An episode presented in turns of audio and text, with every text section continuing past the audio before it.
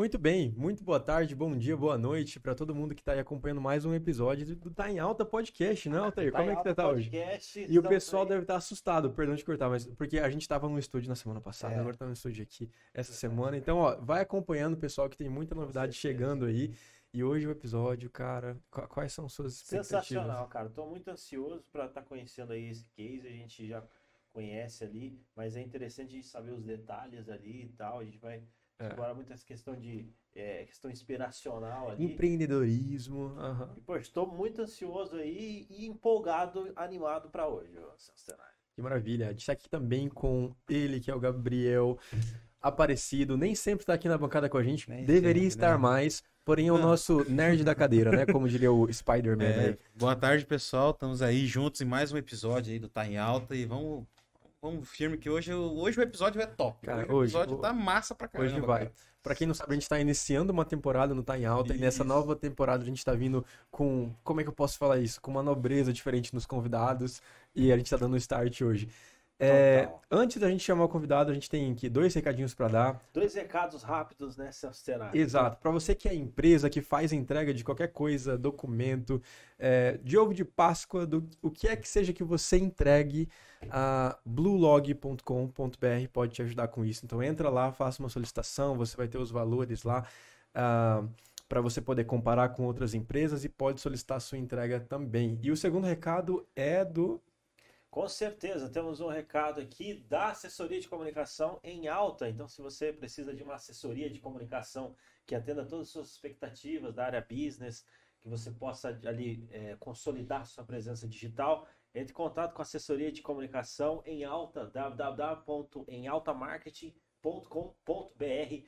Então lá a gente você solicita um diagnóstico e é feito um diagnóstico ali para fazer essa essa esse análise essa Essa análise, essa consultoria. essa análise da, É. sua, da sua presença digital. Tô acostumando aqui como corretor. E eu acho que tá rolando alguma coisa no seu microfone. Acho que eu Alô? tava falando errado nele, não tá? Tem que dar uma. errado. Não, ele tá muito pra baixo. Levanta ele um pouquinho assim, ó. gente, Fica mais. Falando mais Só enquanto ele ajeita ali, pessoal, Que só é um recadinho. É, só um recadinho importante enquanto ele ajeita ali também, uma menção especial aqui aos nossos parceiros agora dessa nova temporada, o pessoal lá do Instituto Iluminar. Ah, pois né? é, é verdade. E se você tá precisando aí, ó, é, É todos de Desenvolvimento treinamento- pessoal.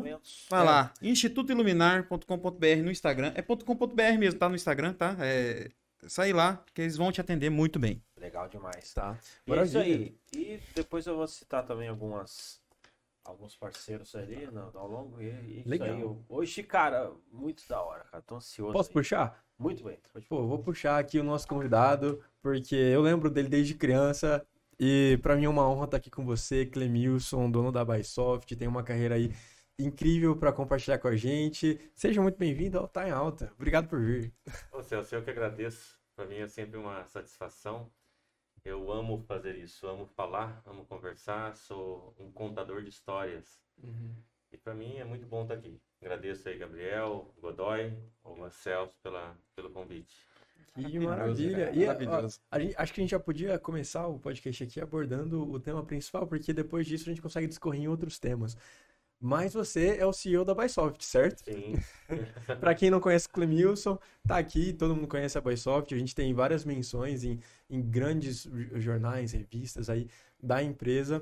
Você consegue falar um pouco pra gente do início, Uhum. é, de como começou, como é que surgiu a ideia e tudo mais? Quem te acompanha pelas suas redes já sabe, mas só que eu acho que seria legal escutar de você aqui. Como começou a Bysoft? Cara, eu acho que eh, tem- uma, tem uma história de empreendedorismo, né, que tem, que tem motivado muita gente, que tem incentivado, né, muita gente. Eu penso que, assim, que a Bysoft não tem como falar do início dela sem falar da minha história particular, né? Eu sou o estereótipo, né, do, do preto pobre e, e que, que veio, né, de uma situação de vida muito comum de muitos brasileiros, né, do, do nosso, né, do nosso, do nosso grande Brasil.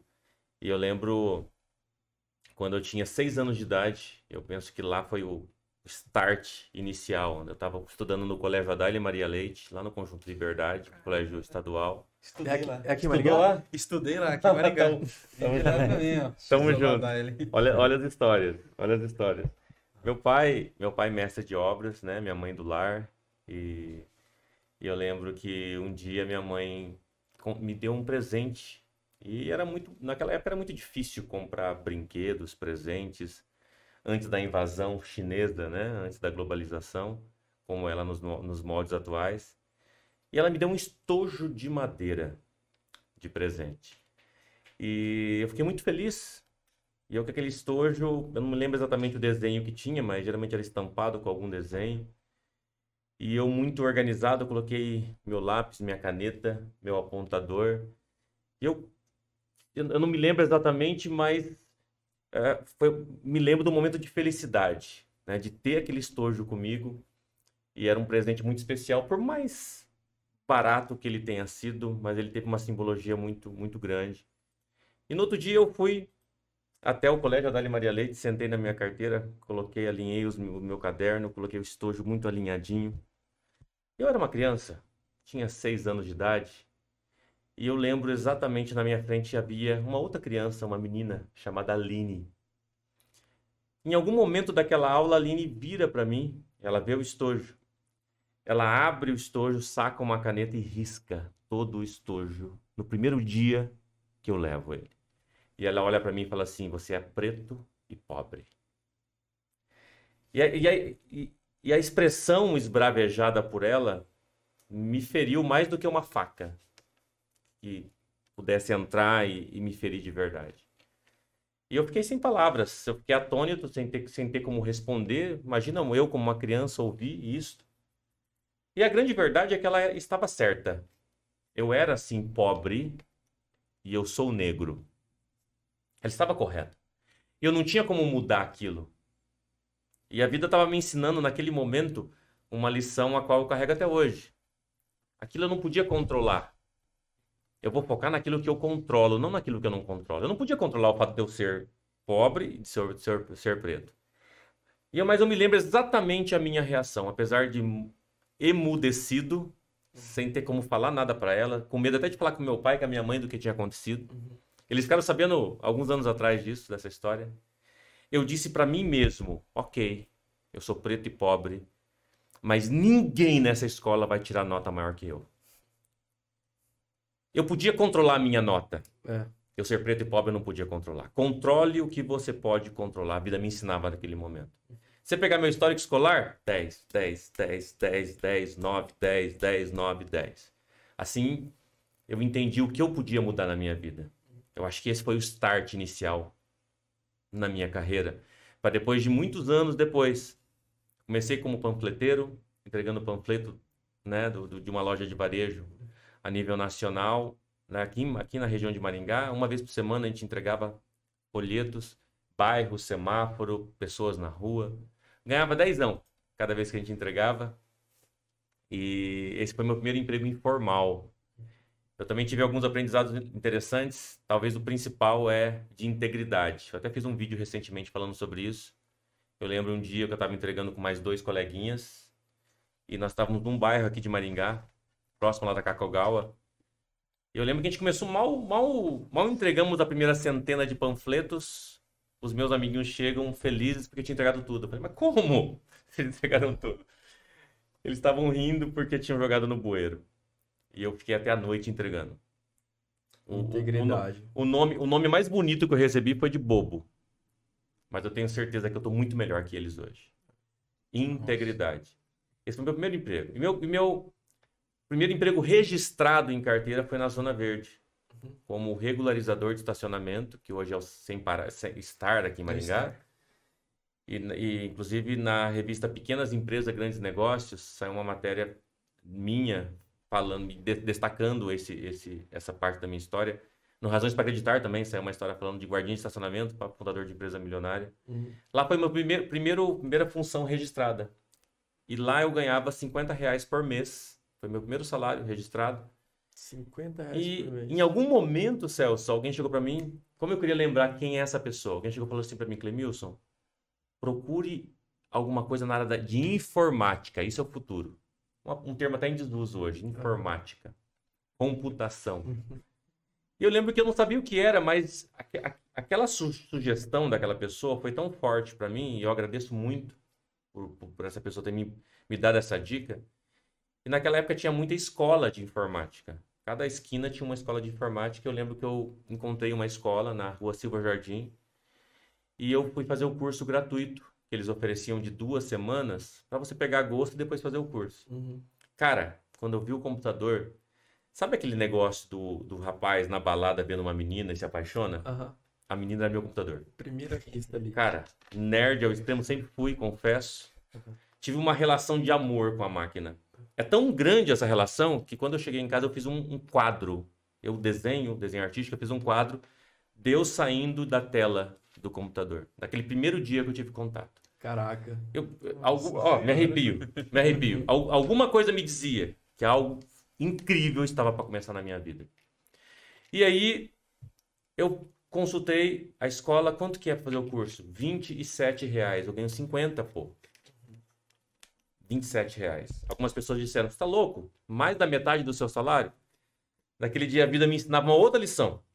Se você não investir em você mesmo, ninguém vai fazer É. mais da metade do meu salário ia o curso para me capacitar. Hoje o pessoal gasta mais da metade em qualquer outra coisa, Uhum. menos em investir em si próprio. É, quer culpar prefeito, quer culpar Uhum. vereador, quer culpar presidente da república, em vez de culpar si próprio, falar eu sou responsável pela minha vida. E aí lá começou tudo, começou essa trajetória na área de tecnologia. Eu mergulhei de cabeça nisso, estudava demais, demais até hoje, estudo muito. Que culminou no ano de 2010, quando eu, depois de, de passar 12 anos trabalhando numa, numa grande empresa de tecnologia aqui de Maringá mesmo, adquiri muita experiência no mercado de software, me vi desempregado, já casado com uma filha de 6 anos na época, e foi lá que surgiu a Bysoft, foi lá que começou. Deve dar pra falar muito sobre isso, né? Mas cara. indo para responder sua pergunta, senão eu não respondo nunca. Sim. Foi, foi lá, foi lá que começou essa loucura. Caramba, cara, e isso aí é muito importante, né? Inclusive a gente fez um episódio essa semana só, só a nossa equipe, né? Que a gente comentou muito sobre isso aí, né? Você chegar no fundo do poço, tudo bem, pode até não ser culpa sua. Você chegar onde você tá, você a situação, a quem você é, né? Mas o, o que você vai fazer a partir dali, aí sim é decisão sua. A integridade, o estudo, o investimento em. Existem Cara, al- algumas isso- coisas isso sobre é. estar no fundo do poço, né? Eu lembro da minha, mãe- da minha mãe me dizer assim, cara, é, repara que quando você está no fundo do poço, o único lugar que você consegue olhar é, pra cima. né? A única saída é pra cima. né? Então existem algumas coisas que só quem esteve assim, é, naqueles momentos mais difíceis, né? Nos momentos que a vida vai lá e te testa mesmo, te dá umas pancadas. Aí você fala assim, caramba, talvez tenha tenham saídas aqui, né? Saídas milagrosas que vão chamar sorte, né? Vamos, vamos falar que você teve sorte eventualmente. Alguém vai falar que E, tá e tudo bem, eu acredito em sorte, né? Mas é, não nela puramente, né? Não que Eu foi. até, até anotei aqui, ó. Fundo do poço é o melhor lugar para você estar. Uau. Eu, eu, eu sempre, eu, sempre, eu sempre anoto para eu fazer meus vídeos depois, meus conteúdos. Mas é, por que eu penso que o fundo do poço é o melhor lugar para você estar? Porque, é, é, como diz a Bíblia, né? Melhor estar num, num velório do que estar numa Numa festa. Perfeito. É, dificilmente você vai conseguir mudar a sua vida numa balada, tomando mais uma dose de uísque. dificilmente, dificilmente você vai mudar alguma coisa. E dificilmente você vai encontrar a pessoa que você quer para passar o resto da sua vida. Você pode até ter encontrado num ambiente onde tá todo, todo mundo bêbado. É. É, você pode se divertir, não sou contra isso, aliás, eu gosto muito, mas eu estou dizendo que é, direções na vida você consegue encontrar muito mais quando você está lá embaixo, numa situação né, de, de, de- de- que ninguém quer estar. Quem quer estar no fundo do poço? Mas é no fundo do poço que as grandes, as grandes coisas acontecem. E comigo aconteceu assim. Eu tava na, eu chamo de deserto pessoal. No meu deserto pessoal, é, é, eu fundei a Bysoft. E a Bysoft começou não foi para eu fazer uma empresa multinacional, etc. Não, não, não. A Bysoft começou para eu colocar comida na minha mesa. E não era para colocar o mês que vem, era para colocar no outro dia. Porque eu saí do projeto que eu estava em abril. E eu tinha dinheiro para nada, não tinha, não tinha condição nenhuma. Acabou não fazendo acerto, foi uma situação é, que me pegou desprevenido, porque eu mesmo pedi para sair daquele projeto, achando que eu ia conseguir me recolocar no mercado rapidamente. Isso não aconteceu. E quando eu inicio, quando eu inicio o projeto da Bysoft, é justamente para colocar, pagar minhas contas básicas de casa e colocar comida na mesa. Sim. Mas foi lá que começou a grande transformação né, da minha vida e esse projeto maravilhoso que é, o, que é a Bysoft. Então, fundo do poço, melhor lugar para você estar, porque é lá que você vai encontrar inovação, criatividade para mudar a sua vida. Transformar Cara, a sua vida. total, cara, total. Eu tenho, eu tenho um, um, um negócio que eu achei interessante, cara. Que você ganhava 50 reais e você foi lá e 27 reais investiu. Hoje, a, tem, tem muitas pessoas que falam, não, eu quero, vou investir na bolsa de valores, vou investir em várias coisas ali, certo? E, e às vezes ela, ela não pega essa grana e investe nela mesma. É verdade. Ela, ela- ela não tá acreditando nela muitas vezes. O primeiro investimento tem que ser em nós. Na verdade, eu vejo o pessoal aí que, igual o Walter falou, né?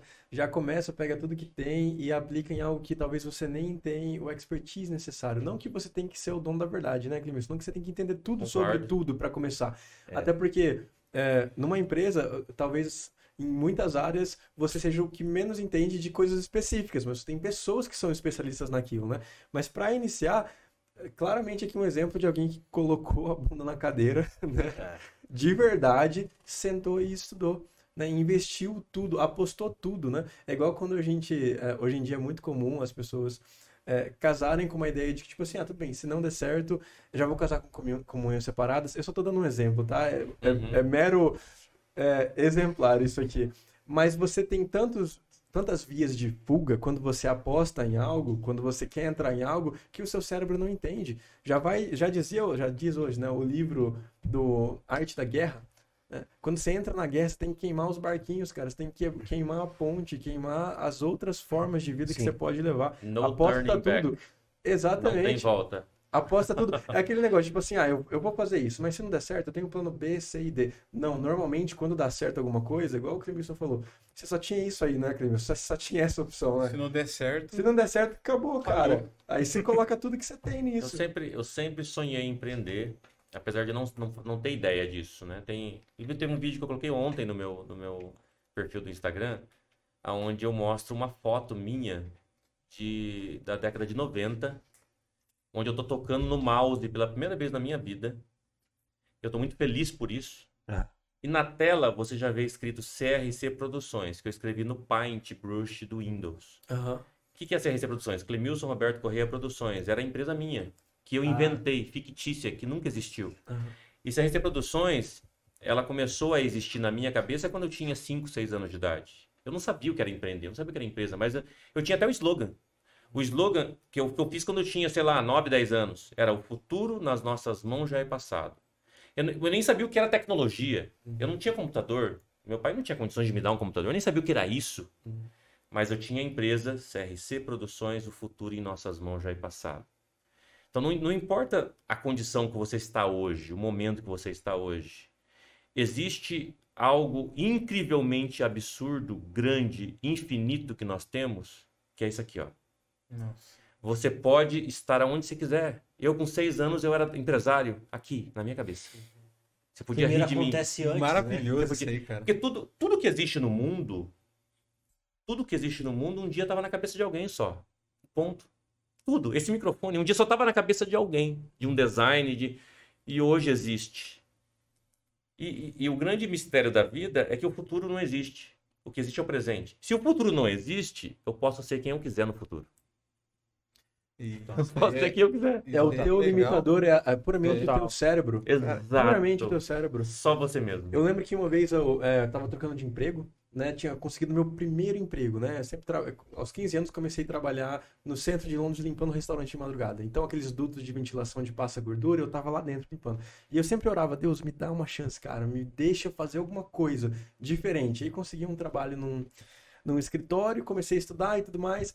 E a minha mãe falou pra mim assim, ó, cara, se o, o- que você colocar na tua mente de valor que você quer ganhar, pode ser o valor que você imaginar. O que você colocar na tua mente vai chegar até você. E eu lembro que eu sempre pensava assim, cara, eu vou estudar. Se eu ganhar ali 80 libras por, por semana, que era um preço da época, eu vou conseguir comer, vou conseguir pagar meu transporte, blá, blá, blá, blá. Aconteceu tantas coisas, eu saí do departamento que eu tava, eu mudei de curso na, na escola, e por fim chegou meu patrão e falou, cara, eu te ofereço 80 libras por semana pra você fazer isso. Eu cheguei animado em casa, contei, né?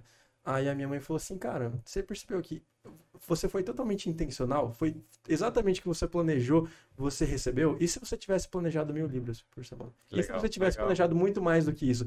Aí eu entendi algo que você acabou de citar. É, nós somos o nosso único limitador.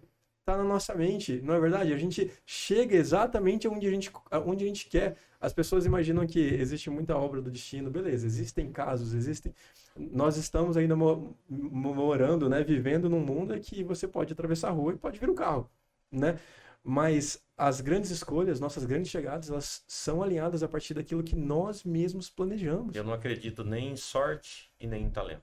Você não acredita minimamente na sorte, no fator Não, então- mínimo? Não, eu vou Não, falar pra você. não acredito. Isso é um ponto. É um ponto. É, é causa e efeito. Eu não acredito nem em sorte nem em talento.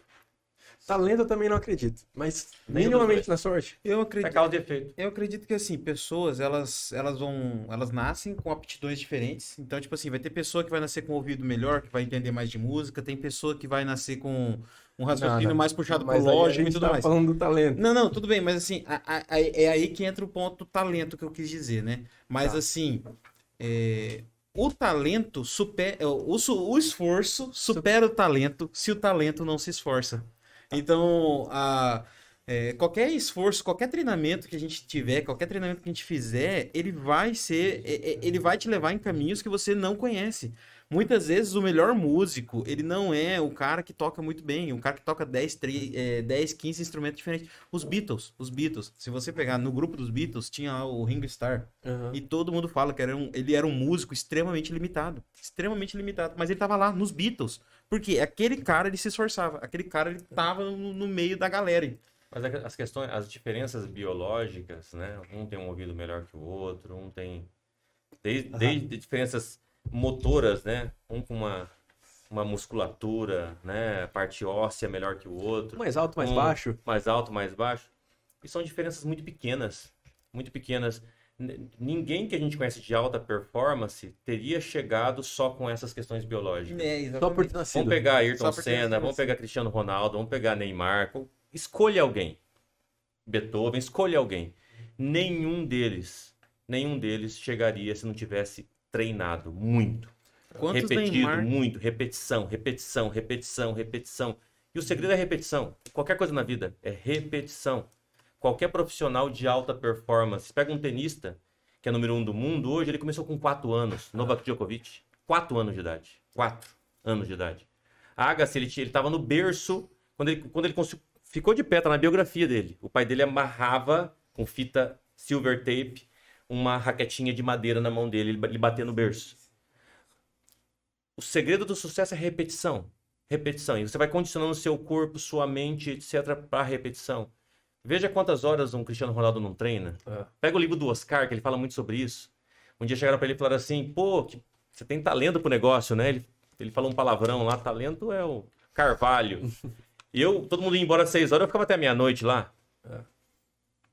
Né? E Não, não existe. Para mim, você pode ser quem você quiser. Quem você quiser. É. Quem você quiser. Quantos Neymar que não Quem tão- você quiser. que não estão perdidos, esquecidos aí no futebolzinho de quinta com os amigos, né? Pô, o Neymar mesmo falou, né? Ele falou assim, cara, a mesma história dos caras, né? Mas ele falava, eu ficava até meia-noite. Eu acordava mais cedo que todos, eu treinava mais do que todos. E, ele- e o Neymar próprio falou, ele falou assim, olha, eu não me considerava o jogador mais talentoso. Eu não era o melhor de bola, eu era o que mais me esforçava. Ainda hoje, eu, eu trabalho de 12 a 14 horas por dia. Caralho. Total. E as pessoas acham que depois que você tem sucesso É. empresarial, você para de trabalhar, né? Zerei a vida. Que- Só, só, fico andando de BMW, né? E, É, pois é. Mais nada. O que é engraçado, né? Que o pessoal fala, né? Fala assim, ah, quando eu tiver tantos anos, por exemplo, tem, tem muita. Fizeram uma pergunta, né, para uma fisiculturista. Falou assim, ó, viu, quando você é, alcançar o corpo dos sonhos, você vai parar de treinar? Eu disse, não, eu vou continuar treinando. Pra E, e tem né? muita gente que, que quando tem a, tem a mentalidade assim, ah, quando eu alcançar o sucesso, eu vou parar de trabalhar, né? Mas é, é, é o contrário, né, é, né Clênio? A, a pessoa continua, né? Porque de fato aquilo que dá sentido a um propósito maior que, que trabalho, Só né? vai mudar o jeito de Eu- trabalhar. eu né? Eu só, só, só, só um detalhe, eu só tenho um detalhe de enquadramento. Eu acho que, eu acho que o, o, o Gabriel é interessante vir aqui e o Clemilson aqui. Fica, fica, me- fica Quer melhor. que a gente muda isso? É, acho que, Não, a gente pode. eu acho que fica melhor, eu acho que fica melhor o enquadramento ali? A gente troca, sem problema, vamos lá. Tá. Aqui ao vivo. Ao vivo é assim mesmo, hein? Ao vivo.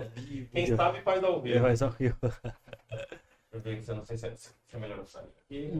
Exatamente, vamos fazer essa troca. O podcast. É, aqui é o podcast que eu falo, é aquela conversa de. É da hora. Sem problema, sem problema. É, Aqui, ó. Eu enquanto eles voltam aqui, Tô aqui. né? eu queria esperar o Clemens sentar ali, mas eu queria. Passar aqui. Show. E esse é minha ou não? Essa é minha. Da hora. Show agora. Eu queria Muito explorar um pouquinho também o, o fator sorte, porque a gente falou de talento ou sorte, e já que a gente vai falar desses dois caras, é, o que, que eu acredito por sorte, tá? É, a gente tem que se posicionar, a gente tem que fazer algo, né? Criar ali um evento para que a gente possa sofrer as consequências daquilo, sendo boas ou ruins. Mas eu vou dar um exemplo aqui, por exemplo, de hoje em dia. Você foi lá e você postou um vídeo na internet e viralizou Uhum. né, por causa de uma musiquinha e tudo mais. Neste quesito de você vira- viralizar ou não, você teve que ir lá e ter, você teve que ter uma atitude em relação àquilo, você teve que ir lá gravar e postar. Uhum. É, mas o quesito sorte que eu vejo, que eu acredito, seria, por exemplo, a pessoa certa te assistir na hora certa, ou você se colocar num, num ambiente correto para que você possa, ah, enfim, ter aquele resultado. O fator sorte minimamente colocado Mas a ali. questão sorte daí já nem é mais sorte, é questão de esforço, porque se você tá no lugar certo na hora certa, você se preparou para aquilo. Exato. né? Você estudou, você fez contatos e você tá no lugar certo na hora certa. Ah, o meu vídeo viralizou, porque eu fiz ele do jeito certo, com a linguagem certa, com o tema certo, com as ferramentas certas. Exato. Então, tipo assim, a- a- não que a, a- eu vou parafrasear aqui o Gil Clar Regina, um convidado que eu já vi bastante aqui, que ele fala assim: as oportunidades, elas chegam de mansinho pelo quintal. Então, se você estiver na sala, sentado no sofá, assistindo TV alta, você não vai ver a oportunidade chegando. Exato. Agora, se você tá lá no quintal, capinando, cuidando do jardim, mexendo ali, mantendo tudo bem cuidadinho, pintando a fachada da casa, aí você vê chegando. Aí você. Então não é bem uma questão de sorte. A- As oportunidades elas acontecem invariavelmente para quase todo mundo. É. E quase na mesma proporção. A diferença é que é é a preparação que É, você tá- tá é- para aproveitar aquilo. Existe- É, tal- será que é, existe talvez, é, talvez, talvez. é, eu- primeiro, assim, eu, eu reafirmo, eu não acredito em sorte e nem em talento. E quando eu falo não acredito em sorte e nem em talento, eu estou falando na acepção dessas duas palavras criada no, no senso comum, né? De que sorte, sei lá, um relâmpago que foi lá e, e caiu, acertei na loteria, ou o talento, ah, ele nasceu para isso, aquela, aquela frase que nasceu para isso. Ah, se eu fosse, se eu tivesse nascido na família que ele nasceu, se eu tivesse nascido no, no- no país que ele nasceu, eu também teria as mesmas condições. Ah, ah, sempre atribuir algum, algum fator externo, quando não, quando não, não é isso. Eu penso o seguinte, eu penso que, que nós podemos criar as condições para estar suscetível a essa sorte, vamos Ok. colocar. Se, se, se queremos usar o termo sorte, vamos, vamos, vou dar um exemplo. Imagina que eu, imagina que eu eh, desejo ah, fazer, fazer algum tipo de conexão com alguma, com alguma, alguma pessoa que pode, de repente, me ajudar a alavancar de alguma forma o meu negócio. Eu vou começar a fazer benchmarking. Eu vou começar a participar Aham. é, eventualmente de, de eventos, de feiras, né? Eu, Vou eu- comprar eu a passagem do avião do lado desse cara, né? Muitas pessoas fizeram isso. Deixa eu citar um exemplo. Acabou baixando um pouquinho o meu aqui. Eu não sei se. É, som, som. Ei, é, não, não é esse. Não é esse. Esse é o que. meu. Ei, ei, não, também não. Esse é o meu. Ei, ei, ei, isso, isso pode, pode aumentar, pode virar de volta. O, ao contrário, ao contrário, isso. Pouco menos, pouco menos, pouco menos. Aí, menos. É, beleza, tá Aí. ótimo. Tá ótimo. Legal, É que agora... sumiu, sumiu o meu aqui. Desculpa, desculpa. Eu vou, eu vou, vou dar um exemplo. Se quiser abaixar só um pouquinho mais, pode trazer um pouquinho mais pra cá. Isso, perfeito. Pode mais um pouquinho mais. Show, show, maravilha. Eu tava, eu tava em Seattle, num evento da Microsoft lá nos Estados Unidos, quase chegando no Canadá, o oeste americano. Eu tava num evento onde tinha muitos empresários, muitos executivos. Sete horas da manhã, café da manhã, eu pego o meu café e eu entro na sala, sala gigante. Sei lá, tinha umas 30 mesas com pessoas. E eu comecei a pensar, aonde eu vou sentar? Minha sorte. Aonde, como que eu, como que eu posso me, me deixar suscetível à sorte nessa manhã? E eu vi uma mesa que tinha uma pessoa que era dono do, da- do maior parceiro de Microsoft em nuvem, em computação em nuvem da América Latina. Uau. Olha só. cara. Eu pego meu cafezinho, chego do lado e falo, excuse me, can I sit here? Posso sentar aqui do seu ladinho? Tá livre? Pode, senta aqui, por favor. Certo. E aí eu aproveito essas oportunidades, por mais que eu tenha experiência na área, para fazer tudo quanto é pergunta. Benchmarking é incrível. Uhum. Eu comecei a fazer pergunta, fazer pergunta, fazer pergunta, e teve um momento que eu perguntei para ele assim: como você faz para você qualificar os seus leads que chegam na sua empresa? Ele falou assim: você, você já leu o livro Predictable Revenue, Revenue ou Receita Previsível? Eu falei: não. Ele falou: cara, você tá louco? Você não leu o livro Receita Previsível? Eu falei: não, não, não li, não li. Sente até mal, né? Desculpa. Peguei me- meu Kindle, comprei o livro, liguei pro Brasil, falei, galera, compra cinco unidades. Compraram cinco, entregaram pros, pros gestores. O meu índice de qualificação de leads era 25%. De cada 100 leads que chegava, 25 eu qualificava, não ganhava, eu qualificava. Tá. Depois que eu implantei o que eu aprendi, no mês seguinte, 30 dias depois, foi para 50%, dobrou dobrou o meu volume de qualificação. Alguém podia falar que foi sorte. Pô, você teve sorte, Clemilson, de estar em Seattle. Você Sentado teve ao lado- sorte de estar do lado de um cara que é o. Sorte. Al- Alguns vão ver como sorte. Tá.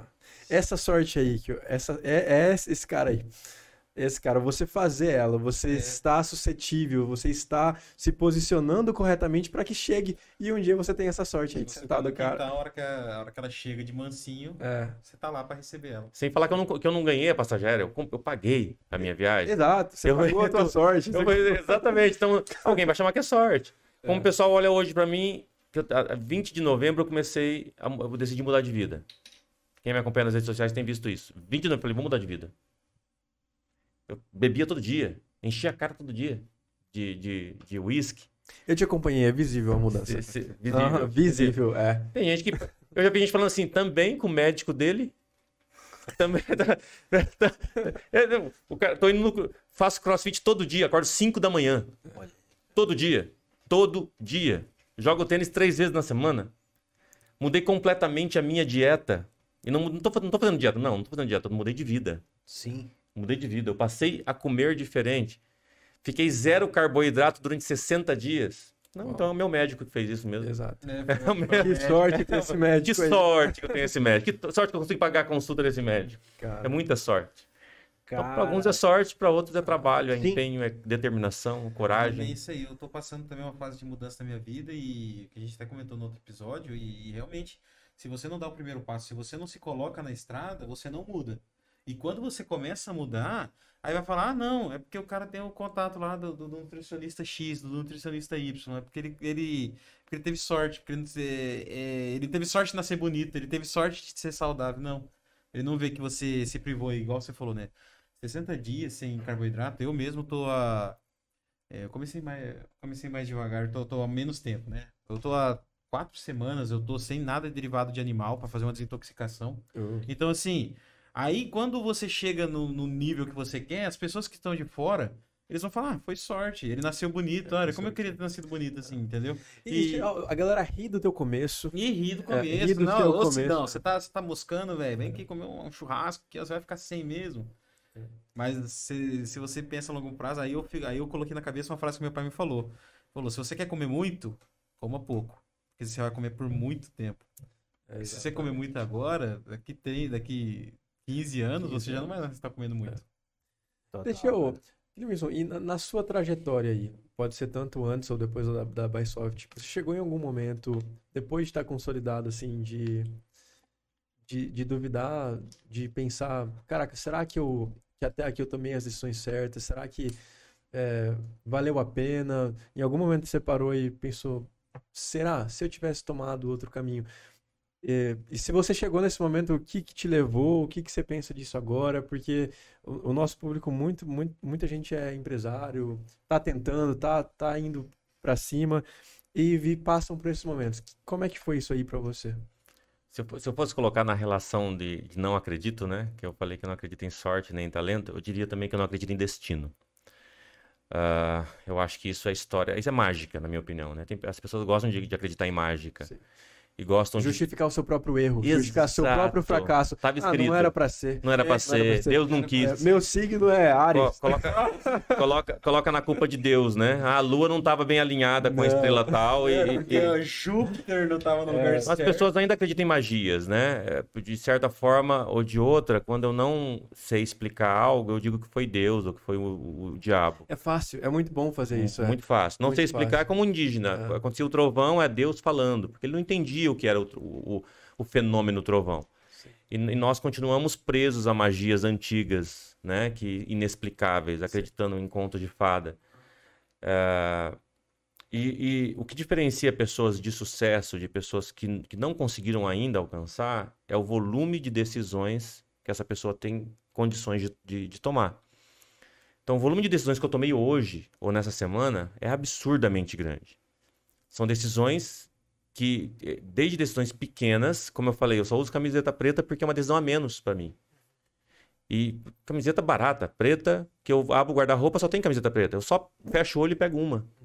Eu não tenho que tomar mais uma decisão. Eu, eu, eu reduzo o, meu- o uso né, da minha cabeça para tomar decisões inúteis. É Gestão de energia ali, né? Energia. Então, volume de decisões tomadas. Se eu tomo uma decisão, e, e olhe, mesmo se eu não tomo a decisão, já estou tomando. Se eu decidir não tomar, acabei de tomar uma decisão. Aham. Então, todas as dec- decisões que eu tomo, não tem certo ou errado. E aí, eu vou errar muito. Eu vou cometer muitos erros devidos a decisões que eu tomei, que vão ocasionar lá na frente situações piores do que se eu tivesse decidido de outra forma. Agora, a pior coisa que existe é eu ficar preso no passado. O passado é inalterável. É. Não tem como ser mudado. Eu preciso aprender, sim, com, com os erros que eu cometi. Com- O passado ele serve para eu aprender, para eu crescer. Então eu tomei decisões que poderiam ter sido melhores, eu preciso aprender com essas decisões. Eu até fiz um vídeo recente mostrando que até, até um animal aprende com os seus erros. Eu, eu usei o exemplo do meu controle. Eu sou viciado em Street Fighter, né? Meu, é meu é a minha forma de desligar do mundo é jogar Street Fighter ranqueado. E eu tenho um controle que eu, que eu comprei, que eu gosto muito. E quando eu cheguei com esse, com esse, com esse controle, ah, a minha cachorrinha Antônia, que é uma chihuahua, grudou nele e começou a comer. Eu falei, para, para, ela não parava. Eu falei, ok. Peguei ela, não bati, não fiz nada, coloquei só ela na sacada e fechei a porta. E continuei jogando, tranquilo. E ela lá chorando. Ah, Cleiton insensível, não, tô ensinando, não tô machucando ela, tô ensinando ela. Quando eu abro a porta, meia hora depois, ela gruda no controle de volta. Aí começa. a- Tá bom, Antônia. Coloquei lá de fora, tranquei ela de volta. Dessa vez ela ficou uma hora. Eu jogando lá. Próxima vez que eu abri, ela saiu, foi no controle, mas só cheirou. E nunca mais ela comeu meu controle. Daí eu digo o seguinte: se até um animal Ah. aprende com os seus erros, pô, se um ser humano como nós, com uma cabeça que não deve ser só enfeite de pescoço, não aprender com o passado, pô, tem que padecer mesmo. O cara que comete erro, erro e erro e é o mesmo erro, tem que padecer mesmo. E padecer, porque não, é a única forma de aprender assim. Assim que a vida nos deu. É, é- é- esse é- essa é a forma que a vida nos entregou para nós crescermos. É através do erro. Então eu diria o seguinte, Celso, eu diria que sim, que tem muitas situações, muitas, muitas, que eu olho hoje e falo assim, eu podia ter feito diferente. Mas no regrets, sem ressentimento, sem, não, eu queria voltar atrás. Não, eu Sem fiz, eu, eu-. Quero aprender com isso só, aprendizado. aprendizado, sem ressentimento, mas com muito aprendizado. Total. No passado você não muda, mas o futuro você pode mudar. Então, O futuro não é, existe, você olha, exato. Olha pra Total. frente e vai, e vai construindo, baseado nas lições que você aprendeu no passado. Mas você ficar, ah, se eu fizesse diferente, se eu tivesse, que não sei o quê. É, até, é o princípio até da depressão, né? Porque a depressão tem um resuminho bem básico, assim, que eu vi um psicólogo fazendo esses dias atrás. É, ansiedade é futuro demais. Depressão é passado demais. Então, quando você usa o passado como um- uma referência e o futuro só como objetivo, aí sim você trilha o caminho, aproveitando o presente e construindo o seu caminho. Se você fica demais no futuro, é ansiedade, você trava. Se você fica demais no passado, depressão, você também trava. E aí Total. você não, não anda. Cara, o que é bacana desse ponto assim é que olhando a trajetória, né, a gente é interessante saber o que, que é interessante a pessoa desenvolver, assim, que você acredita de habilidade para passar por essas situações, né? A pessoa, porque tem estudos que falam que para a pessoa sair de uma classe social para outra demora oito gerações, né? E, e assim, hoje não, não é fácil chegar nesse ponto.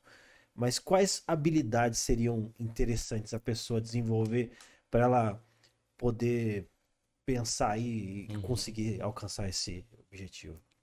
Olha, ah, Godoy, eu penso o seguinte, eu penso que ah, nós somos muito focados em habilidades ah, com- conectadas ao QI, né? Conectados a que chamam de quociente de inteligência Sim. ou hard skills, alguns Seriam chamam de de- habilidades técnicas, né? Você fala? habilidades técnicas, exatamente, ou, ou os famosos hard skills.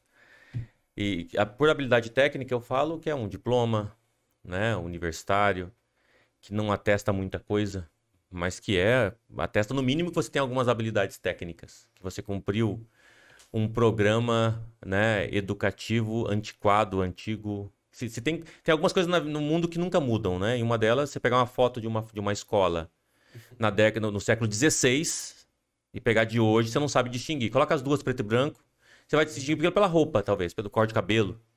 Porque é, é um, hoje em dia, você ainda vai achar é- Se deixar as duas fotos do preto e branco, você vai achar que a de hoje é- é mais antiga. Porque Não muda. antiga, ela tava novinha, né? Tem um senhor, o senhor do conhecimento na frente, o dono da sabedoria mundial na frente e os, as, as pessoas, os aprendizes é, sentados. Não que eu não, não, não sou crítico ao estudo, muito pelo contrário, eu- todo ano eu faço uma pós-graduação. Tem que se estudar, tem que estudar. Né? Sou, sou graduado, pós-graduado, estudo demais, muito. Mas é importante entender que só ter um diploma não muda nada na sua vida. Tem pessoa que fica revoltada com o seguinte: ah, eu com eu com mestrado, pós-doutorado e vem lá um luva de pedreiro e ganha muito mais do que eu. Porque são pessoas que não entenderam ainda. Não compreenderam ainda que não é currículo que faz com que você cresça, evolua e consiga os seus objetivos. Não é currículo. O currículo ele pode te apoiar, ele pode te ajudar, mas ele não é o canal para você chegar lá. Existem outras coisas muito maiores do que isso. E a lista pode começar com soft skills. Ao invés de eu ser mestre em digitação, é muito melhor eu ser líder. Liderança.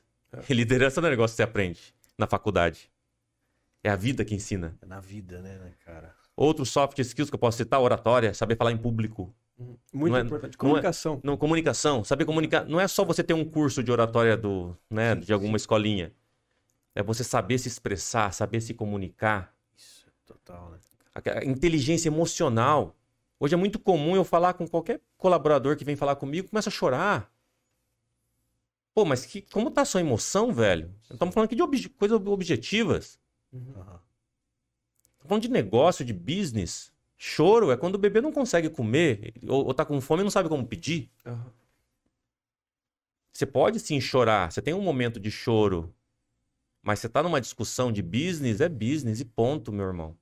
Nossa, isso é uma coisa que tá escassa, né? Inteligência emocional é algo que se a pessoa não, não desenvolver, não adianta ela ter QI, só não ter o QE, né? Que o pessoal fala coeficiente emocional. É. Então, hoje. Tá muito conectado com, com, com soft skills, né? Se você quer. Se vo, pegue, pegue uma pessoa que ascendeu, que cresceu, e se você, você vai pegar uma pessoa que consegue lidar com a vida, né? Com as suas emoções e com, com, as, com habilidades muito diferentes de habilidades repetitivas que um robô consegue fazer. E que a inteligência artificial, por exemplo, né, junto com todas as tecnologias que estão surgindo por aí, vão, vão substituir a sua função, né, a função repetitiva, a função que não que não tem um apelo de soft skills como como como deveria. Klaus Schwab fala muito isso no seu livro Quarta Revolução Industrial. que Ele mostra esse momento que nós estamos passando, ele designa como quarta revolução industrial, né? E, e- e essa, essa a característica desse modelo, desse paradigma que nós vivemos hoje. É, então, primeiro, Godoy, não, não tem uma fórmula, assim, que, ah, deixa eu anotar para eu, eu chegar no, no, no- no sucesso. As pessoas gostam muito de fórmula. É. Por isso que tem muita gente ficando milionária vendendo cursinho, né? Cursinho online de Hotmart da vida, que, que, mais uma vez, não tem, não tem nada de errado nisso, ok? Não tô dizendo que é errado isso. Você tem que aprender. É, Só mas- isso que você tem que aprender. Mas a, a maioria compra, não estuda, não faz, simplesmente só compra. Só assina a academia, E- vamos dizer e assim, gera- faz e- o exercício. É, e geralmente quem vende, tem muita gente vendendo curso white label. Não sei se vocês têm ideia o que é isso, sim, sim. né? Que é que ele, ele, vai lá, você compra um curso que você não fez. Como você comprou a licença, tem direito de, de colocar você como autor. Você vende como se fosse seu, nem você aplica para você próprio. Uhum. E você fica multimilionário fazendo, fazendo isso, né? Exato. Enfim, é por aí. É Sim. por aí a resposta. Não sei se eu Não, respondi efetivamente, Com mas. certeza. é, nesse ponto, inclusive você até colocou esse modelo white label. Esse modelo white label ele é aplicado em várias também áreas, né, cara? E- O... A gente vem de uns episódios aí que a gente tá falando muito sobre inteligência artificial. A gente pegou muito aí o chat GPT e tudo mais.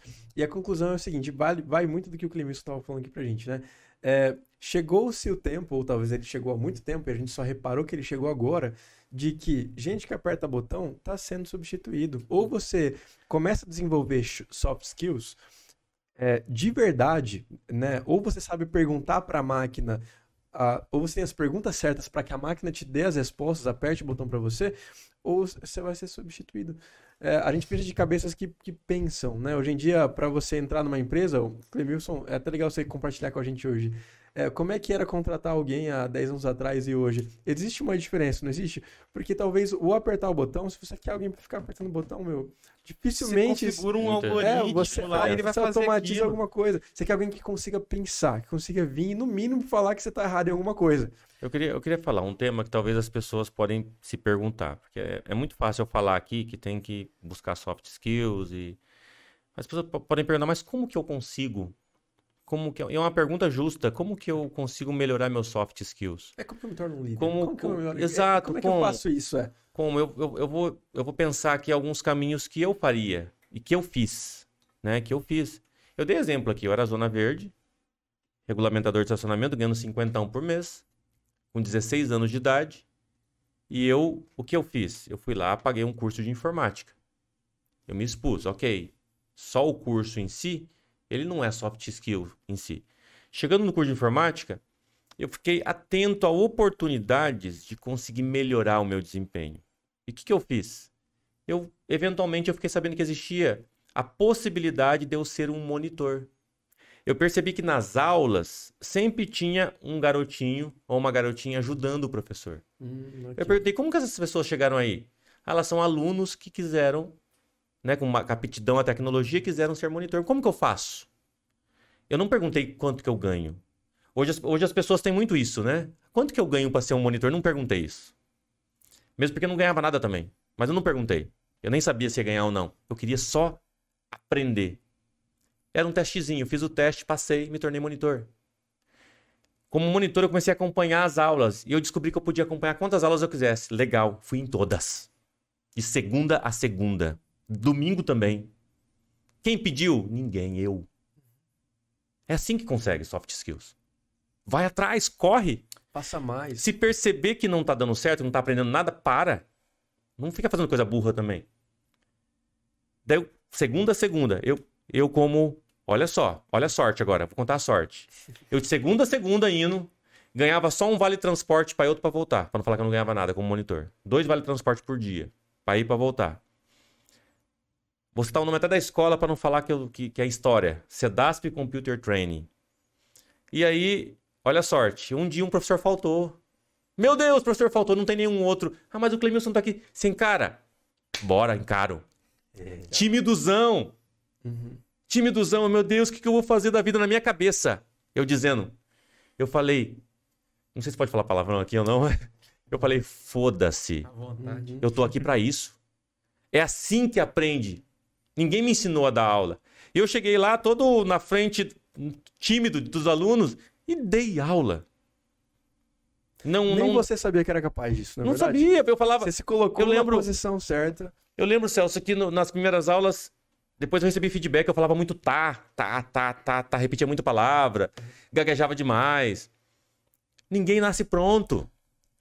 Eu me expus e passei a substituir professores Daí, daí eu substituí uma vez. Daí a sorte de volta. Outro professor faltou. Chamaram o Clemilson. Chama o Clemilson. Aí chegou um momento que faltou, o professor tinha que contratar. Quem contratou? Contrataram o Clemilson como professor. Depois da, da, da Zona Verde, minha próxima função foi instrutor de informática. Caraca. Da CEDASP eu fui para Net System. Talvez que alguém que está ouvindo conheceu a Net System, na Neoves Martins. E passei a dar aula na Net System. Cara, e aí tem uma história fabulosa que eu preciso contar aqui. Antes de continuar a as gente perguntas. gosta muito de história. Pode, manda ver. Eu tinha, antes da Zona Verde, vamos voltar pro passado. Antes, antes da Zona Verde, era um Clemilson com 15 para 16 anos. Eu chego em casa e falo assim: mãe, pai, eu queria trabalhar. Nem sabia o que era trabalho.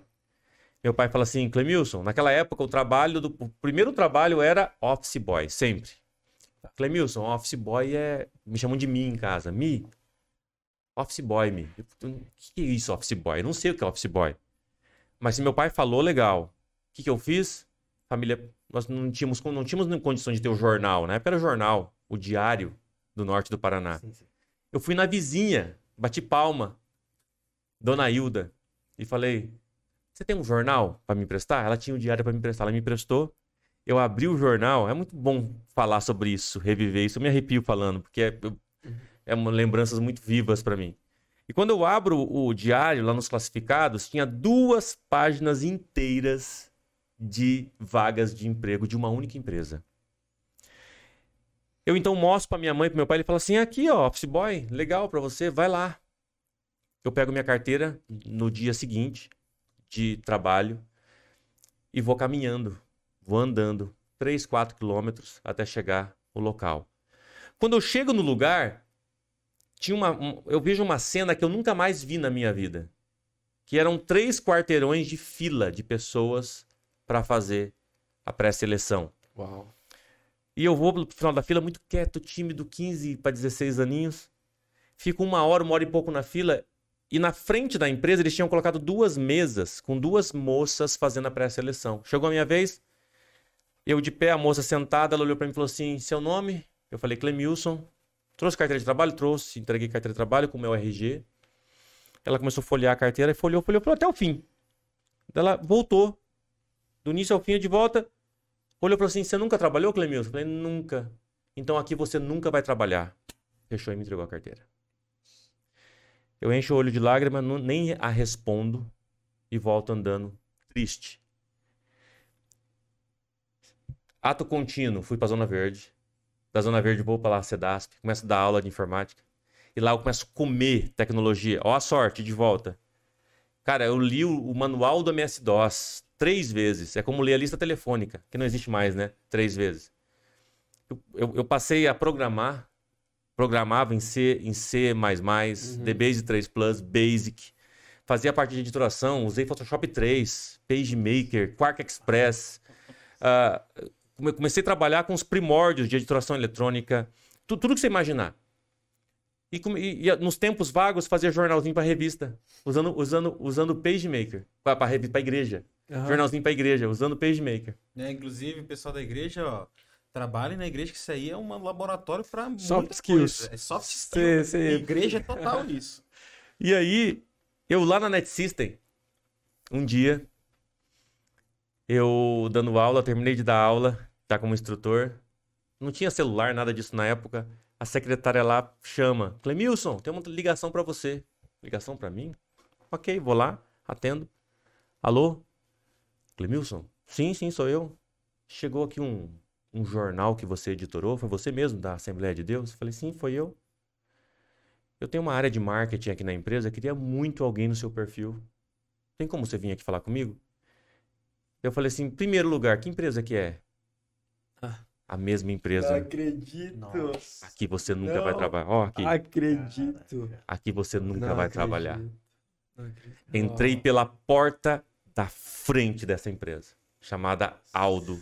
Hoje é Aldo Solar. Convidado ainda. Uau. Convidado pelo dono. Total, Uau. cara. Eu entrei como assistente de editoração eletrônica, ganhando 350 reais. Olha só, cinco vezes mais do que na Zona Verde. 350 reais. Eu saí de lá de- de- dessa empresa como diretor geral dessa empresa. Uau. Demitindo, mandando embora. E o- o Aldo é prova disso, né? Que eu admiro muito o Aldo. E eu falei pro Aldo isso um ano antes de eu sair da empresa. Eu passei, fiquei 12 anos lá. Uau. 12 anos nessa empresa aqui. Aqui você nunca vai trabalhar. E quando eu contei pro Aldo essa história, o Aldo é um, um líder nato e admiro muito ele. Eu contei pra ele essa história, ele, ele, parou algum. O Aldo é daquelas pessoas assim, que pensam muito antes de falar e fala só coisa boa. Ele parou, pensou, raciocinou e falou assim: Clemilson, pode ter certeza que quando você entrou aqui, essa menina não estava mais aqui. Eu falei: não estava mesmo. Ele falou assim: pois ela nunca devia ter pisado os pés aqui. Uau. Cara, que história. Isso parece um filme. O É, mundo dá voltas, meus irmãos. O mundo dá ele voltas. capota o mundo. É. Não, eu vou falar. Um outro ponto disso aí é tipo assim, é, isso aí foi um pensamento que eu vi esses dias atrás. É um outro, é um, é um contraponto a esse tipo de situação, né? Porque assim, o mundo dá voltas, tudo bem. Mas, por exemplo, é, a gente acabou de ouvir aqui o Clemilson, né? O pai da case de sucesso. né? Aí a gente tem casos como também Oprah, é, Will Smith. Se aham. você pegar toda essa galera, toda essa galera, toda essa galera foi rejeitada em algum momento. Aqui você não tem lugar. Aqui você Pelé. não vai fazer sucesso. Legal, verdade. Você não canta nada. É. Todos eles já ouviram alguma coisa desse tipo. Só que naquele momento, quem sabe, aquelas pessoas ainda não eram quem elas viriam a ser. Às vezes o Clemilson que foi rejeitado lá, ele não era o Clemilson que depois entrou pela porta da frente convidado pelo próprio dono. Então, além da pessoa ali que estava do outro lado não ter tido a visão, né, do profissional que o Clemilson era, às vezes o Clemilson ainda não era o profissional que chamava atenção ali. E assim, o que que você fez em vez de você, ah, eu não- nunca vou trabalhar aqui, então eu vou vou abraçar a minha vida. Boa, bom ponto. viu, Não, Gabriel? não, o, Bom o Clemilson ele foi lá e ele se desenvolveu, ele continuou, ele trabalhou, ele foi até chegar um ponto de que ele provar que tipo assim, ó, você me rejeitou, mas olha aqui quem que eu sou. Usou como Você- trampolim, né? Alavancou Pegou- ali.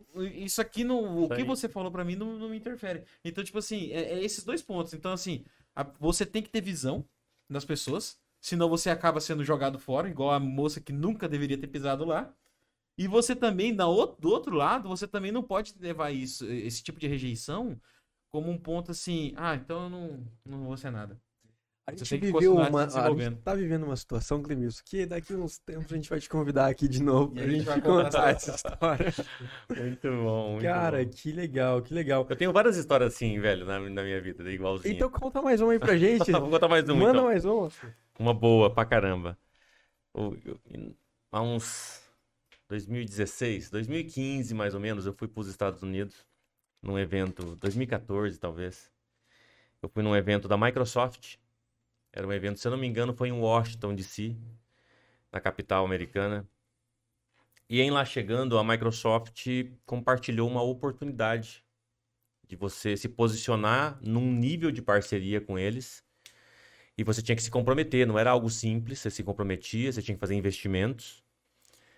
E eu entendi que aquilo, que aquilo era interessante para mim, que eu devia seguir. Porque ah, ah, eu tinha aprendido isso na minha vida, né? E eu, eu me lembro, desculpa trazer uma história, puxar outra, mas eu lembro que uma, enquanto eu trabalhava na Aldo, o Aldo me deu a oportunidade de ir uma vez para São Paulo, num que eles chamam de round table, que é você estar numa mesa como essa, junto com o executivo, e era o, o Kevin Turner. Kevin Turner, ele era COO da Microsoft naquela época. Pra vocês terem ideia, o Kevin Turner começou como caixa do Walmart Uau, e chegou a ser uma das 20 celebridades do mundo corporativo global. uau. Eu tive a oportunidade de estar num round table com ele, isso na época que eu era funcionário do Aldo. E eu lembro que o, o Kevin, ele chegou na reunião e falou assim: Pessoal, tava eu e tava outros, outras pessoas do canal de distribuição na época de tecnologia do Brasil. Ele disse o seguinte: Olha, o futuro é cloud compu- computing. Mas pensa o seguinte: o futuro é computação em nuvem. Mas pensa o seguinte: ele falou isso mais ou menos no ano de 2005, talvez, 2007 que ninguém sabia o que era computação em nuvem. Ninguém tinha ideia do. Não existia Azure, não existia Amazon, não existia nada disso. Não existia Google Cloud, nada disso. E o cara falou isso, e olha só o quanto eles estão na frente, né? O quanto eles estão à frente, esses caras. É. Daí eu cheguei pro Kevin e foi a pergunta que eu fiz. Eu lá com meu inglesinho aprendendo ainda, escrevi antes a pergunta no, no papel para perguntar certinho. Perguntei, falei, Kevin, é o seguinte. Futuro é computação em nuvem, você falou. O que, que é isso? O que na prática eu vou chegar ama- amanhã lá na minha empresa e mudar? Sabe qual foi a resposta dele, velho? Ele falou assim: Não sei. Eu só sei que o futuro é computação em nuvem. Daí o Eu tô- seguinte. Eu tô indo nessa vibe aí, E, mas... ó, e ele falou assim: Eu tenho certeza que vai ser. Não- eu não sei o que você vai fazer amanhã sobre, com respeito a isso. Eu só sei que vai ser. Isso me ensinou uma lição tão ferrada, Forte. tão forte, Uma lição Smurfs. uma lição tão, tão forte na minha vida, pra mim, que quando indo lá, fazendo um fast forward, quando indo lá pra 2014, 2015, quando eu tô lá em Washington e a Microsoft fala: Olha, tem esse canal aqui que é um canal muito legal de parceria. Eu lembrei do Kevin Turner. Eu falei: Não, eu vou aproveitar. Eles sabem o que eles estão falando. Daí eu chego no Brasil, quando eu desembarco aqui, eu, te- eu submeto o meu case, o meu projeto para a Microsoft no Brasil, para me tornar essa categoria chamada de, de- de- que eles chamam de CSP Tier 1, que é um canal direto com a Microsoft. Eu me deparo com uma barreira. Aqui no Brasil, eles não, não, não queriam que eu fosse. Por alguma razão, por algum projeto local, regional, por algum desejo de alguma pessoa, algum diretor local, eles não queriam que eu fosse. Eles queriam que eu ficasse num plano diferente, subalterno abaixo daquilo que eu deveria, daquilo que eu queria. Eu fiz tudo certo. Eu fiz, eu fiz um- um projeto, eu lembro que eu consegui uma reunião com uma diretora da Microsoft Brasil. E essa reunião ia ser daqui 15 dias. Eu comprei um livro. Eu li o livro. Eu para me preparar para a reunião. Eu montei um- uma apresentação show, mostrando o meu crescimento, mostrando o quanto eu estava disposto a investir para chegar lá. E quando chega nessa reunião, eu não tenho nem oportunidade de falar. Ela simplesmente diz: não, vocês não vão ser, e ponto, e ponto, e ponto. Pá. Eu, tudo bem. Não vamos ser. Ok. Saio da reunião. Muito ferrado da cara com aquilo. Sabe o que eu fiz? Comprei um ticket e fui para os Estados Unidos. Brasil não é a sede da Microsoft, é aqui nos Estados Unidos que é a sede. E eu falei com quem manda no projeto e consegui trazer o contrato para casa. Caraca. Total. Eu podia ter ficado aqui no Brasil, ai meu Deus, não tenho É, oportunidade. Meu projeto, meu projeto não presta. Não né? foi aceito. Fiz tudo que eu podia. Eu sou preto e pobre mesmo, né? Eu podia... É isso. Essa é a diferença. Isso vale para a vida de quem está ouvindo aqui. Se, se a vida te, te, te, te- traz alguma coisa, você tem, você, tem, você tem caminhos. Ficar chorando. Né? Eu falei que o melhor lugar é para estar no fundo do poço. Você pode ficar no fundo do poço aí, fazer sua casa, sua morada aí. Ou você pode resolver construir um império. Inclusive, É. eu e o Altair, a gente tem uma história interessante aí, que esses dias atrás, gente- esses tempos atrás, né? A gente foi num, num evento, tinha uma certa celebridade lá nesse evento, e assim, a gente conversou com o fulano, falou, não, não, pode nem chegar lá, não pode nem falar. Assim, aquilo podia ser o impeditivo da gente pegar, "Ah, então, então a gente não vai Falaram que falar. não pode, a gente até É. veio, tentou e tal. ficar aqui. Não, a gente foi falar com o dono do evento. Até que a gente conseguiu uma abertura para chegar ali com a determinada celebridade que estava lá no evento. Então, assim, esse negócio de você não deixar é, é, as é, pessoas e situações te impedirem, claro, igual você falou, você não vai ficar fazendo um trabalho burro. Se você viu que não vai dar certo, para Total. e comece outro, né? Mas assim, você é, você deixar o seu trabalho, o seu projeto, todo o seu conhecimento por água abaixo, por causa de uma opinião, por causa de uma pessoa ou de uma situação bem específica, aí você é, é, aí você vai continuar no fundo do poço. E um ponto, assim, que é, que é interessante destacar, assim, que isso daí vai, assim, bate frontalmente com é, as características dessa nova geração. Essa nova geração não tá tolerável a essas frustrações e querem o resultado, né, que o pessoal tá tendo sem passar por essas frustrações, né? Não, não aguenta, porque é, quer que as coisas aconteçam A geração que não abre o presente de Natal no Natal. e come a ceia antes da, da hora. Tudo bem, não tem problema nisso, é só para exemplificar. Mas como é que a gente, né? Conclui aí a pergunta. Como é Não, que a gente exatamente comunica? ne- nesse ponto, assim, né? Porque não tem pra onde ir. Tem que, tem que aprender a lidar com frustração, né? Tem que. é, que nem a sua história é um, é um exemplo claro disso, né? É o nosso mal, né? Nosso mal do nosso século é isso. As pessoas é, acabam ficando isoladas em si próprias, né? E aí não, não há respostas claras, né, para tudo isso, né? E é dificilmente você tá numa roda em que você não tem alguém que, que, que, está precisando usar algum, algum medicamento faixa preta, que está passando por um tratamento psiquiátrico, né, psicológico, e, e- e graças à medicina e à evolução científica, nós temos esses tratamentos, temos esses Sim. medicamentos. E é uma geração que, na nossa geração, era você pegava na saída. Né? Você brigava, você pegava na saída. Aham. Saía com sangue saindo da boca, do o olho roxo, mas se resolvia. Hoje se guarda, se internaliza o problema, o bullying, e isso se transforma num suicídio futuramente, se transforma num- em problemas né, patológicos, psicológicos e, e- Entra na escola e mata todo mundo. é, né? Em vez é de isso. resolver no final ali, ou não, aprender a resolver as coisas de uma forma mais inteligente emocionalmente. Total. Mas Esse é, esse é tec- a tecnologia ela tem ela tem esse, o lado esse, esse lado do, de- que acaba afastando as pessoas né do, do, do seu convívio e eu não acho também que do seu convívio com outras pessoas mas eu não acho também que as pessoas estarem numa roda nós três nós quatro aqui os quatro olhando pro pro, pro celular eu não acho que isso é burrice como algum, alguém fala Sim. Né? E, e eu acho que são exageros, né? Eu acho que isso, o- cada época tem a sua tendência. No passado era os quatro aqui, os quatro com o jornal na mão olhando, É.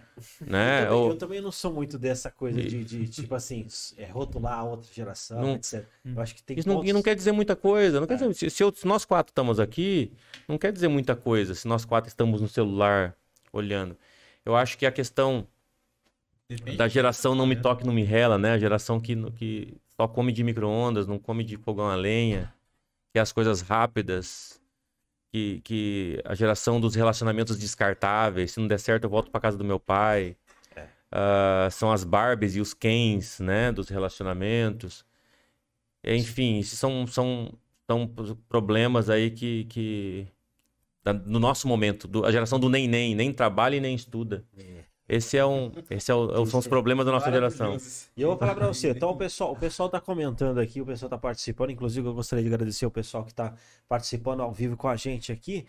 Né? Aqui, vamos lá citar os nomes aqui, ó. A gente é um dos poucos, os poucos podcasts aí do Brasil que lê o que você escreve aqui, né? Muito bem, então aqui, ó, Kelly Nieto, Luísa Nieto também aqui, ó, Jennifer Oliveira, boa tarde, Clem- Clemilson. Queria saber qual foi a maior dificuldade sendo empresário. Uau. Qual, qual que é a maior ali? E aqui, daí tem alguns, alguns observações de incentivo aqui. É... Parabéns, Clemilson. Sua humildade, principalmente racionalidade de falar em todos os assuntos, impressionam muito. Aqui a Priscila Muito e a obrigado. Kelly, falando a geração de hoje, fazendo um comentário a respeito ali da, do, do nosso bate-papo aqui. Mas de pergunta, nós temos aqui, Clemilson, queria saber qual é a sua maior dificuldade sendo um empresário. Ah, eu, eu, eu- vou. Muito boa pergunta. Primeiro, mais uma vez, muito obrigado pelos comentários. Ah, gosto muito de, de, de- de perguntas, né? E essa, e essa pergunta eu vou responder de duas formas, né? Uma forma geral, enquanto empreendedor, o que eu entendo que é a maior dificuldade e qual foi a minha maior dificuldade. Eu vou re- responder as duas perguntas. Primeira, mais geral, né? Qual, qual é a maior dificuldade de um empreendedor? Eu não tenho dúvida que está ligado a pessoas. Hum, No doubts about it. Nenhuma dúvida sobre isso. Ou você conseguir montar um time e, e você conseguir fazer as pessoas trabalharem e extrair o máximo dessas pessoas é o maior desafio que existe. E não significa você ter as melhores pessoas. É só pegar um time de futebol, não, não é o time com o melhor elenco que ganha tudo. Aliás, às vezes tem o melhor elenco mais caro e perde.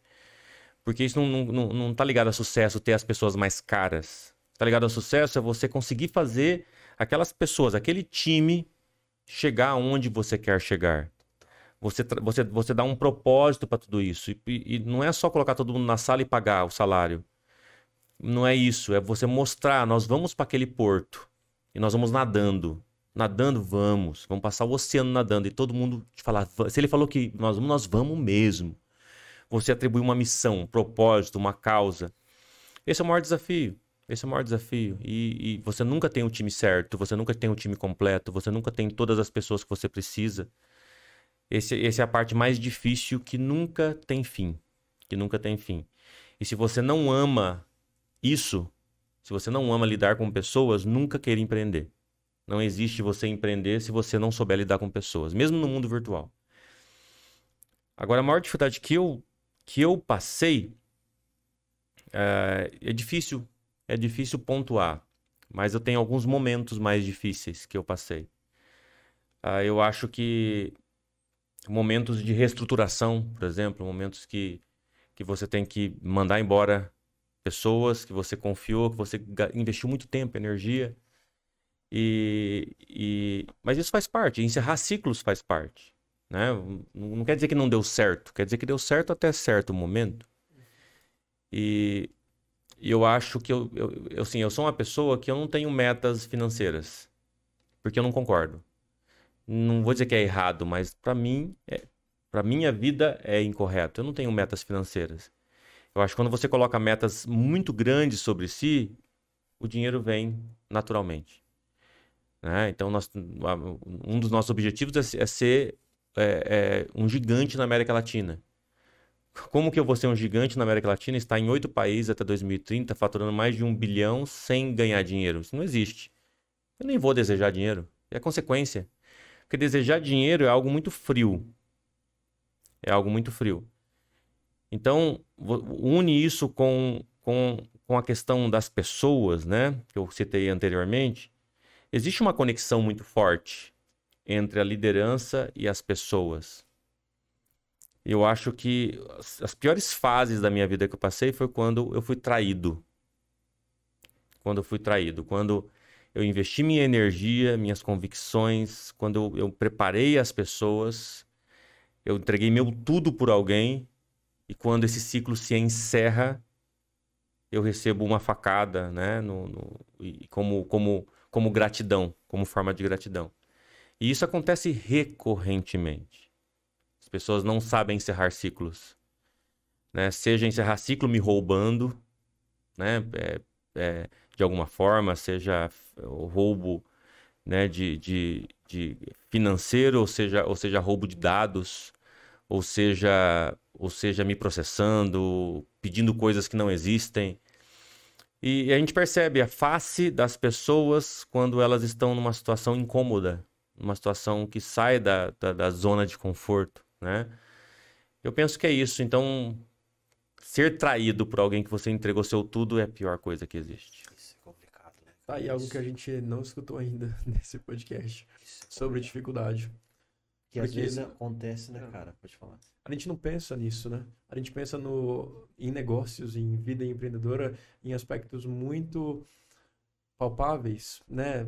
como que eu escalo, como que eu cresço, como que eu contrato, co contrato, como que eu demito, mas pensar nesse aspecto de você ter entregue tudo que você tem, né? Porque o empreendedor é o primeiro que está entregando tudo, né? Você está passando tudo ali. Tudo. Às vezes a pessoa que é demitida perdeu o emprego. Quando a empresa fale, chegou ao fim tudo, todo um ciclo ali acabou. E essa ideia de ser até processado, imagina você ter que uma pessoa que você confiou, de repente ela tá do lado de lá da mesa e você tá do lado de cada mesa com seus advogados, advogados da pessoa e um juiz ali para julgar uma causa de alguém que foi o teu parceiro de negócio, de alguém que estava contigo. E que, e que eu cumpri tudo que nós combinamos. Exato, né? O centro de justiça ali tá tipo... É, isso. Mas assim, e, e, e, eu, e eu, eu sinto isso não pelo fator financeiro. Assim como eu não, assim como eu não tenho metas financeiras, eu, eu, eu ligo o um mínimo para essa questão de perdas financeiras que eu não tenho controle, né? Mas assim, é muito é muito baixo ver ver coisas tão relevantes para mim, que para mim amizade, amor é, é muito forte para mim. Eu considero muito isso. E as pessoas jogar isso no lixo por dinheiro. Que, que hoje vem acaba. E a maioria das ações que as pessoas ganharam de mim, eventualmente, já consumiram dinheiro. Consumiram tudo. E foi o dinheiro e a honra também se foi, junto com ela. E toda uma história, talvez. Só que não se ajuda, né? Aquilo que a gente estava falando antes. Se você quer construir um futuro, se você quer construir soft skills, é, o caminho, você roubar alguém, seja o roubo intelectual, igual você mencionou, aí, roubar, roubar ideias, roubar dados, roubar o, a integridade com a questão de um processo, de alguma coisa que você às vezes nem tem razão para estar tá cobrando aquilo Então, tipo assim, o roubo, ele não é o caminho para você desenvolver as soft skills, as, as habilidades que você precisa para se desenvolver. E é só um, um meio de você chegar mais rápido no fundo do poço e, e achar novos fundos para esse poço, sair cavando. Cavar, né? É, é você entrar no, no mar tentando achar o, o topo dele, tentando achar a superfície nadando para baixo. E quanto mais você cresce, mais tem pessoas olhando pra você e perguntando: como que eu vou foder com esse cara? Nossa, tem. Cara, isso. A gente, a gente tá chegando no encerramento, mas eu queria te fazer uma pergunta fora desse assunto aqui. Tem alguma coisa, financeiramente, vamos falar desse, desse papo, que você sempre sonhou em ter e você chegou lá e, e, e- e concretizou? É legal perguntar isso pra quem chegou no sucesso, porque às vezes a visão de um menino que não tinha aporte financeiro, depois que você conquistou tudo que você tinha, perdeu o valor. Porque muita gente fala isso, né? Que no momento que você passa a ter as condições daquilo, muitas coisas perdem o valor. Senão você vai indo de carro em carro, de cor em cor, nada te satisfaz, né? Tem alguma coisa que você falou assim, cara, um dia eu vou ter isso aqui e chegou nesse ponto, você falou, cara, cheguei aqui, Só antes do tive. Clemilson responder, só eh, contextualizar um pouquinho mais a resposta, né? Eu, eu assim como o Clemilson aqui, eu sou nerd de carteirinha, fanzaço de Star Wars.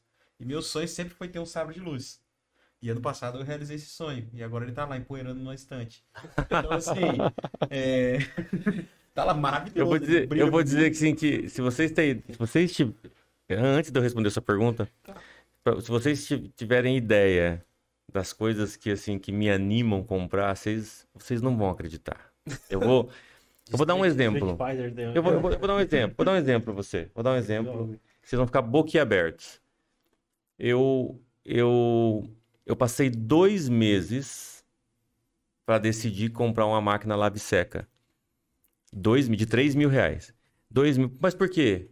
Porque eu sou munheca? Não. Muquirana? Não. Porque eu queria ter o prazer de escolher a melhor tecnologia. Caraca. Sabe o que eu fiz? Assisti vídeos, assisti vários vídeos. Eu li manual antes de comprar. Eu sou nerd de carteirinha mesmo, eu assino embaixo. Eu fiz uma planilha Excel e eu cheguei, por Deus do céu, eu fiz uma planilha Excel. Eu cheguei- corte vai bombar. Isso aqui é o corte Olha só. Eu, colo... eu cheguei a quatro modelos. Vou falar das marcas aqui, mas, né? Samsung, LG, Brastemp, Electrolux. Uma coluna para cada um, uma linha para cada recurso. E eu montei um datasheet para eu me deliciar. No datasheet. Loucura? Loucura. BI. Lou- E trabalho de 12 a 14 horas por dia. Daí, 12, 14 daí eu peguei, daí eu peguei, descartei Brastemp Electrolux, sobrou só Samsung e LG. E o modelo, só para provar que eu, que, eu, que, eu, que eu estudei mesmo, o modelo é o WT11T que eu comprei.